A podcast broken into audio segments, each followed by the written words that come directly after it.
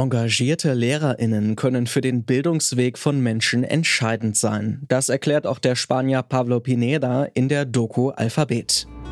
Yo he sido un afortunado porque he tenido profesores que me han fomentado el, el que yo pudiera pensar por mí mismo, el que yo pudiera descubrir por mí mismo. Das Besondere an Pablos Weg, er hat als erster Europäer mit Down-Syndrom einen Universitätsabschluss gemacht. Heute ist Pablo Pineda Lehrer. Studieren mit intellektueller Behinderung kann also funktionieren.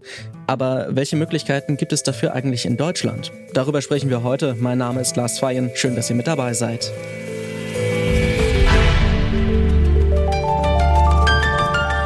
Zurück zum Thema.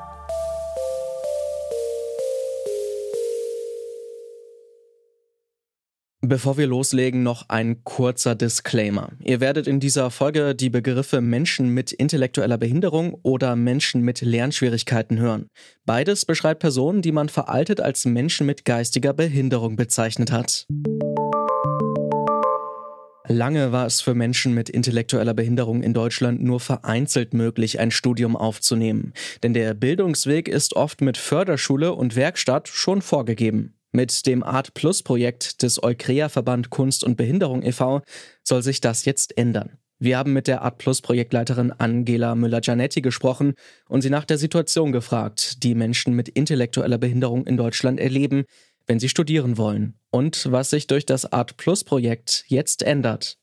Ja, da muss man sagen, da gibt es im Grunde keine Beispiele mit der Ausnahme, die wir ja jetzt glücklicherweise im Herbst letzten Jahres erreichen konnten an der HKS Ottersberg im Rahmen des Art Plus Programms erstmals vier Personen mit Lernschwierigkeiten im Bereich der darstellenden und der bildenden Künste immatrikulieren zu können. Es gibt vereinzelt Beispiele. Es gibt auch einen jungen Mann aus Frankfurt, der dort studiert mit einer Lernschwierigkeit, sagen wir, oder wie Sie jetzt sagen, intellektuellen Behinderung, der dort ein Kunststudium aufgenommen hat.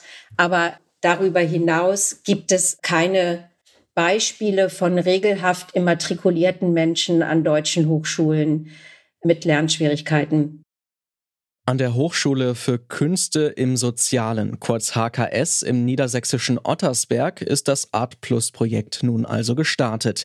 Doch wie sieht eigentlich der Alltag der teilnehmenden Studierenden aus? Das weiß Hans-Joachim Reich. Er unterrichtet an der HKS Performance, Kunst und Tanz. Man muss dazu sagen, dass es ja bei uns das Modell der künstlerischen Assistenzen gibt.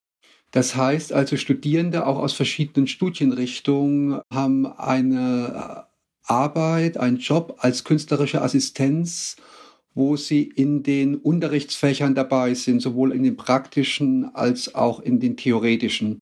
Und da gibt es verschiedenen Support in Form von Protokollen, in Form von Teamarbeit, Nacharbeit, Vorarbeit, also die auch jetzt, aber auch im Sinne Learning by Doing währenddessen ausgebildet werden. Und ein großer Teil macht gerade aus, dass es gerade, weil es ja auch ein Pilotprojekt ist und man bei etwas, was neu ist, nicht immer alles berücksichtigen ähm, kann, sehr viele unterschiedliche Gesprächsforen gibt. Das heißt, es gibt Gesprächsforen vor Dozenten, Eltern und künstlerischen Assistenzen. Um zukünftig mehr Menschen mit intellektueller Behinderung ein Studium zu ermöglichen, reicht es nicht, sie in bestehende Systeme zu integrieren.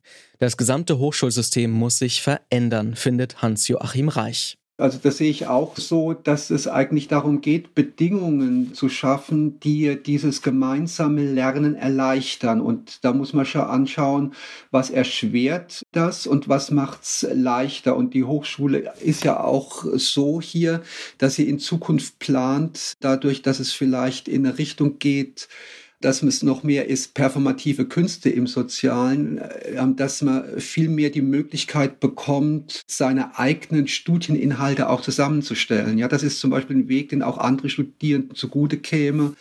Wenn eine Hochschule das schafft, dass sich so der Studienverlauf viel mehr aus den persönlichen Bedürfnissen zusammengestellt werden kann. Ja, also das sind schon Möglichkeiten, die diskutiert werden und wo ich auch Chancen drin sehe. Auch für Art Plus Projektleiterin Angela Müller-Gianetti braucht es grundlegende Reformen. Sie verweist dabei auf das Beispiel Italien. In Italien gibt es das Beispiel im schulischen Bereich.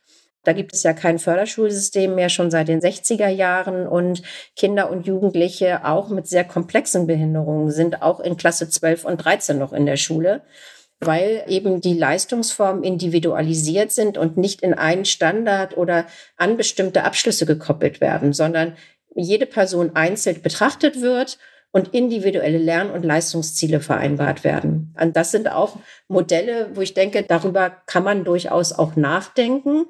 Wenn es Bereiche gibt, die einzelnen Menschen, und es geht ja uns allen so, wir können bestimmte Sachen gut und wir können andere Sachen weniger gut. Und das heißt aber nicht, dass wir uns in den Sachen, in denen wir gut sind, nicht weiter qualifizieren können.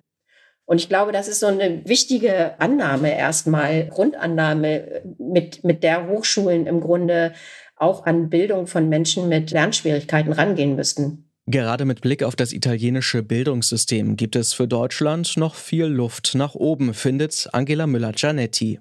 Ich muss es ganz mal dramatisch sagen, da gibt es nicht nur Luft nach oben, da gibt es richtig viel noch zu entwickeln. Das ist eigentlich ein Bereich, weil wir ja in Deutschland dieses System der Werkstatt für Menschen mit Behinderung aufgebaut haben, ist der Weg bisher ja im Grunde vorgezeichnet gewesen. Personen von der Förderschule, die aus der Schulpflicht rausgehen, gehen in Werkstufen, gehen in Berufsbildungsbereiche. Die waren bisher ja sogar sehr lange immer nur an den Werkstätten angegliedert.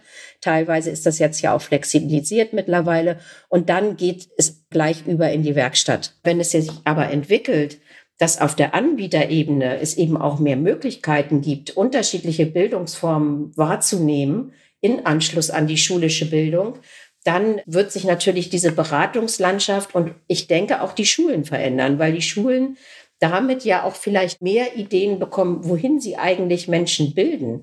Dabei hilft ein inklusiverer Hochschulbetrieb nicht nur Menschen mit intellektueller Behinderung. Auch Lehrende wie Hans-Joachim Reich werden immer wieder überrascht und lernen jeden Tag dazu. Neben den ganzen Herausforderungen, die so da sind, finde ich eigentlich diese auch durchaus Selbstverständlichkeit, die sich ergeben kann im Studium, wenn man sich erstmal kennengelernt hat, Berührungsängste abgebaut haben, dass sich sowas eigentlich ganz selbstverständlich anfühlen kann, was vorher ja, eher so exklusiv verhandelt wird, aber dass es einfach machbar ist, wenn man flexibel an dieses Studium rangeht und sich immer auch in der Lehre hinterfragt, dann tun sich da wirklich ganz neue Möglichkeiten auf, sich in seinen Qualitäten kennenzulernen.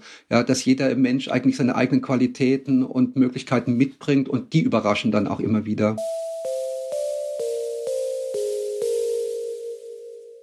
Noch gibt es also kaum Möglichkeiten für Menschen mit intellektueller Behinderung in Deutschland ein Studium aufzunehmen. Integrationsprojekte wie Art Plus sind allerdings gerade dabei, eine Blaupause zu schaffen, wie ein inklusives Studium in Zukunft auch an Hochschulen im ganzen Land funktionieren kann. Um das deutschlandweit und vor allem auch für Studiengänge abseits von Musik, Tanz und Schauspiel möglich zu machen, braucht es Bildungsreformen. Und die sollten möglichst schon in der Schule greifen. Und damit sind wir raus für heute. Chef vom Dienst für diese Folge war Toni Mese. Produziert wurde sie von Tim Schmutzler. Mein Name ist Lars Feyen und ich sage Tschüss und bis zum nächsten Mal.